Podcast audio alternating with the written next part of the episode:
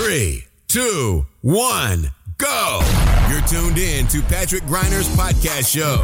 Your best investment. Get the most powerful advices for your personal success, your money, and your future investments. Follow Patrick on his Facebook fan page and ask him all your personal questions. He will give you valuable recommendations answered live right in the show from his networking partners, which are some of the most successful entrepreneurs, speakers, coaches, and business personalities in Europe. So get ready for your personal and financial breakthrough and enjoy this upcoming show.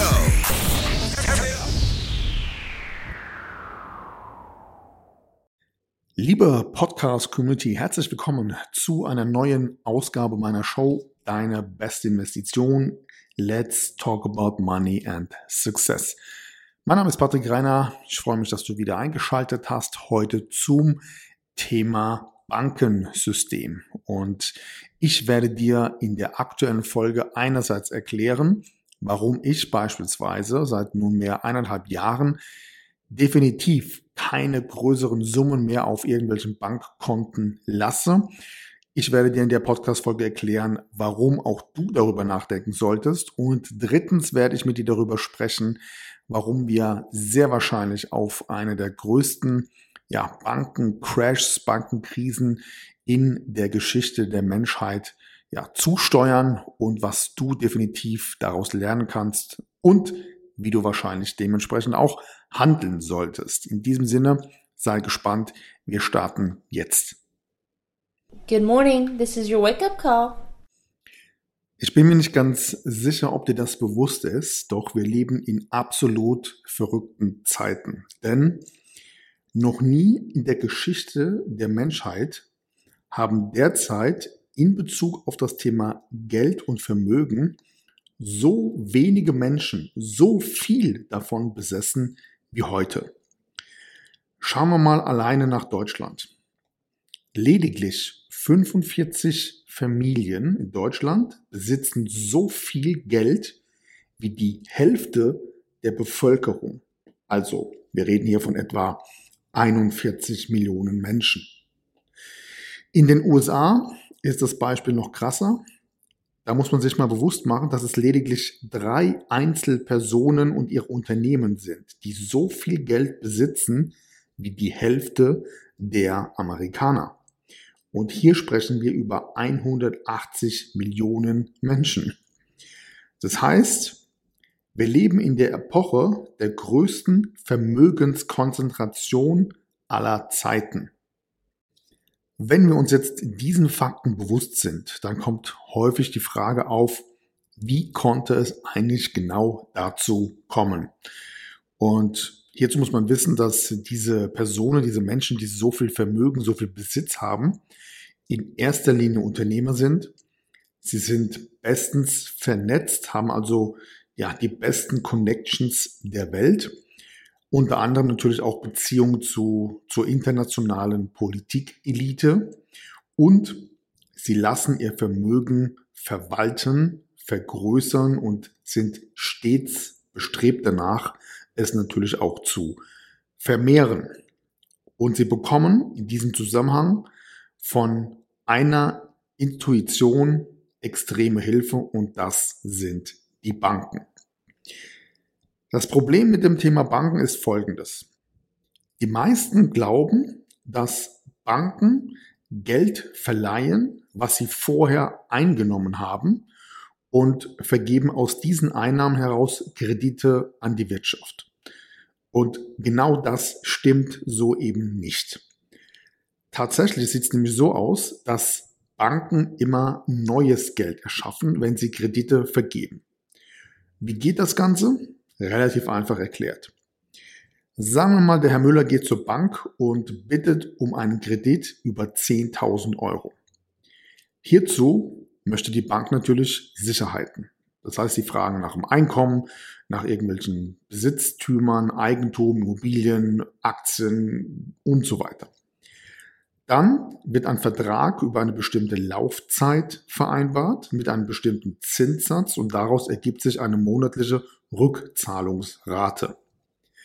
Sollte der Kredit genehmigt werden, erfolgt dann jedoch die Auszahlung nicht in bar, sondern per Mausklick, per Überweisung auf das Konto des Kunden. Die Bank überweist also somit Geld, das physisch gar nicht existiert. Herr Müller zahlt jetzt allerdings den Kredit plus die Zinsen an die Bank zurück. Und zwar ebenfalls wieder per Überweisung. Mit der Rückzahlung der Kreditsumme in Höhe von genau 10.000 Euro verdient die Bank eigentlich kein Geld. Sie verdient Geld durch die Zinsen, die der Herr Müller an die Bank zahlt. Und dieses Geld, das ja vorher dem Herrn Müller war, wechselt jetzt den Besitzer und gehört somit jetzt der Bank. Das Ganze funktioniert auch, wenn Herr Müller den Kredit nicht zurückzahlen kann. Denn dann folgt meistens eine Pfändung der Bank. Hierzu hat ja der Kreditnehmer vorher Sicherheiten angegeben und Vermögenswerte durch den Kreditvertrag an die Bank abgetreten. Genau daher kommt auch der Spruch, vielleicht hast du ihn schon mal gehört, in solchen Geschäftszweigen, also wenn es ums Kreditgeschäft geht, gewinnt die Bank immer. Unabhängig den klassischen Banken, so wie wir sie kennen, gibt es ein weiteres Konstrukt, das im Bankenwesen, im Bankenbusiness geschaffen wurde. Und das sind die sogenannten Zentralbanken. Diese Zentralbanken vertreten prinzipiell ihre eigenen Interesse.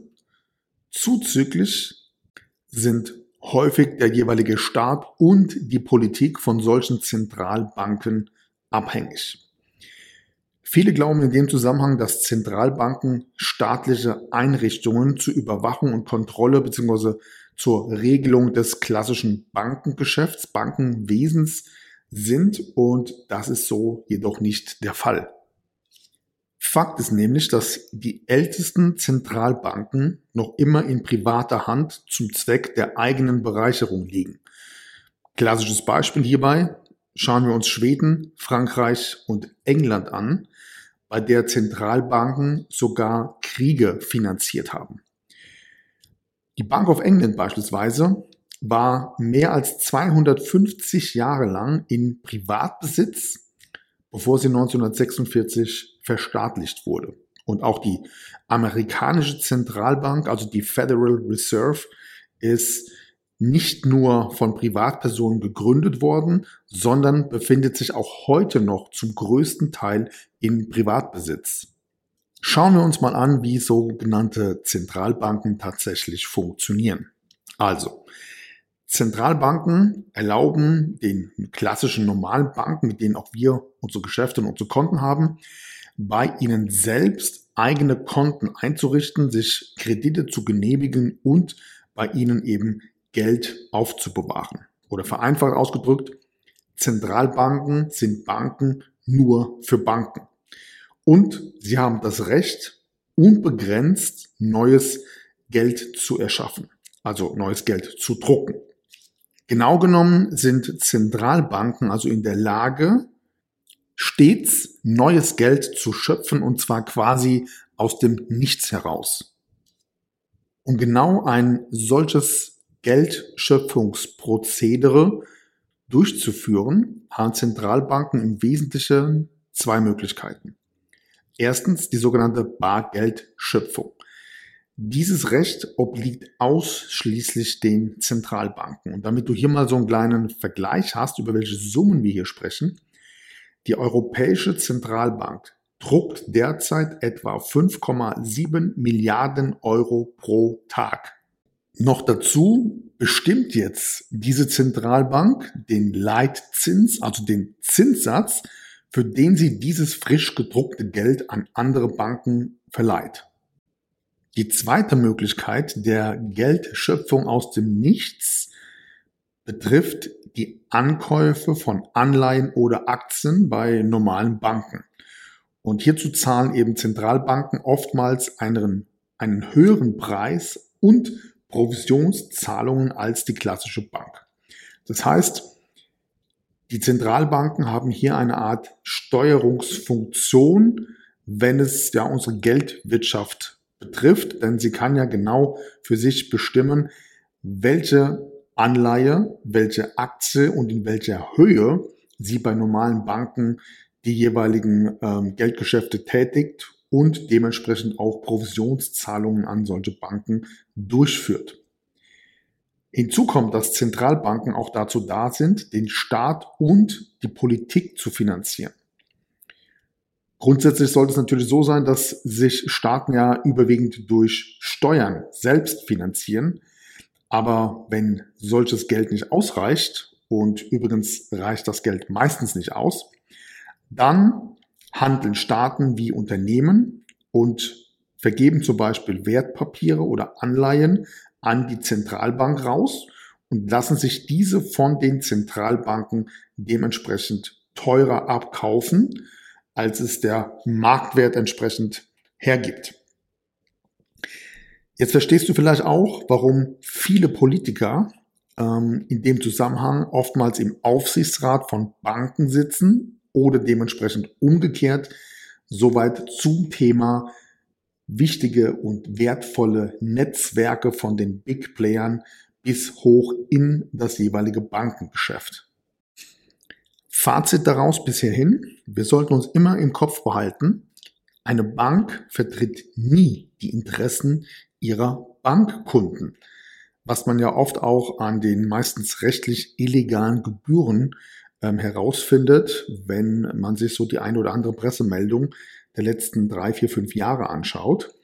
Ähm, stattdessen handeln Banken überwiegend im Auftrag und im Interesse der jeweils ja, übergeordneten Zentralbank des Staates und der Politik. Wenn uns das bewusst wird, ist natürlich die Frage, was sollten wir jetzt tun? Und hier gerne mal eine kurze Info für dich. Derzeit liegen heute noch etwa 2,85 Milliarden Euro auf deutschen Girokonten, Sparbüchern, Tagesgeldkonten und so weiter. So. Der nächste Punkt ist, dass das Bankensystem, so wie wir es kennen, kurz vor dem Kollaps steht. Also es gibt genügend Experten, die immer wieder sagen, es ist nur noch eine Frage der Zeit, bis dieses ganze System in sich zusammenbricht. Warum? Ganz einfach erklärt, weil seit der Lehman Brother Krise 2008, seit dem Crash, sich innerhalb der Bankgeschäfte und des Handlings der, der Strukturen im System nichts, aber auch gar nichts geändert hat. Ganz im Gegenteil die Verschuldung und die Gelddruckmaschinerie im Hintergrund ist heute deutlich höher als vor 2008 und das dürfen wir eben nicht vergessen. Was ich auch immer höre oder als Feedback bekomme ist, naja, wir haben ja ein 100.000 Euro Einlagensicherungssystem. Ganz ehrlich unter uns, vergiss es. Vergiss diese Absicherung und ich erkläre dir auch ganz einfach warum. Nehmen wir mal an, deine Bank crasht. Sie geht pleite. Und die Kohle ist erstmal weg. Und du hast jetzt mal als Beispiel anstatt 100.000 50.000, 60.000 auf deinem Konto und auch die ist weg. Hast du dir mal die Frage gestellt, was du eigentlich tust, wenn die Bank sich an diese Vereinbarung nicht hält und dein Geld einfach verschwunden ist? Stell dir bitte mal dieses Szenario vor. Was würdest du tun? An wen würdest du dich wenden? Wen würdest du verklagen? Wie lange würde der Prozess dauern? Und am Ende des Tages, wenn die Bank pleite ist und die Kohle ist weg, von wem willst du das Geld wiederbekommen? Und deswegen mein Appell hier gerne an die Community, lasst keine unnötig großen Summen auf Girokonten, Tagesgeldkonten, Sparbüchern und so weiter. Denn es wird nur noch eine Frage der Zeit sein, bis unser Finanzsystem in Europa kollabiert. Was wäre jetzt die ideale Lösung? Ich persönlich beispielsweise nutze Banken einfach nur noch für die ganz normalen monatlichen Geldgeschäfte. Darüber hinaus lasse ich keine unnötigen Summen mehr auf klassischen Bankkonten. Welche Möglichkeit gibt es jetzt, um da cleverer vorzugehen und dein, dein Vermögen, deine Geldbeträge einfach wesentlich sicherer, ja, nennen wir es mal, zu parken, zu positionieren, um auch zukünftig handlungsfähiger zu bleiben. Das ist relativ einfach. Und zwar, es gibt eine Möglichkeit, wie du dein Geld, wie du dein Vermögen dezentral, eigenständig verwalten und managen kannst. Und zwar ohne Bank und vor allem ohne Einfluss von Inflation, der Europäischen Zentralbank und unserer Politik. Und stattdessen zu 100% sicherer als die Gelder auf deinen Bankkonten. Der Haken an der Sache ist, dass das die meisten gar nicht wissen.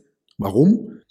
Naja, unser Bankensystem hat ja keinerlei Interesse daran, dass du weißt, wie du deine Gelder und dein Vermögen fernab dem klassischen Bankensystem so positionierst, dass du eben die jeweilige Bank eben nicht mehr brauchst. Und dennoch ein wesentlicher Vorteil dieser Systematik, dieser Technik und der Möglichkeit, dein Vermögen dezentral zu verwalten, ist einfach der, dass dich zukünftig ein Bankencrash, ein Börsencrash, politische Einflussnahme zum Thema beispielsweise Enteignung nicht mehr konkret betrifft, weil du einfach dich systemunabhängig positionierst und dein persönliches privates Vermögen komplett selbst verwaltest. Und wenn dich genau dieses Thema interessiert, dann lass uns gerne mal sprechen, denn ich erkläre dir genau, wie es funktioniert und was du hierfür tun musst, was du beachten solltest und welche Chancen und Möglichkeiten du eben genau durch diese Vorgehensweise für dein Privatvermögen hast. Good morning, this is your wake-up call. In diesem Sinne, lass uns gerne mal sprechen. Trage dir hierzu einfach einen Termin in meinem Kalender ein unter www.patrick-greiner.de slash gratis-call und ich erkläre dir am Telefon genau, was hier zu tun ist. Weitere Infos dazu findest du natürlich wie immer hier unten in den Show Notes.